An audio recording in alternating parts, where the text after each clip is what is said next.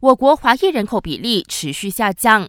根据大马统计局发布的人口预计报告，我国今年的人口预计达到三千三百四十万，比去年增加百分之二点一或七十万人。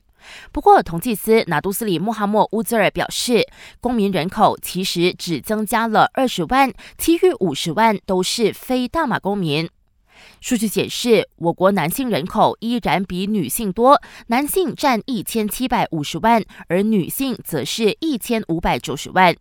按种族区分的话，土著人口增加到百分之七十点一，但华裔人口则按年下滑百分之零点二，到今年的百分之二十二点六。印裔人口维持在百分之六点六。另一边厢，福利局也发布了一份数据，在二零一八年到二零二一年期间，国内涉及犯罪的儿童人数接近两万人，当中以毒品案居多，高达六千三百多宗。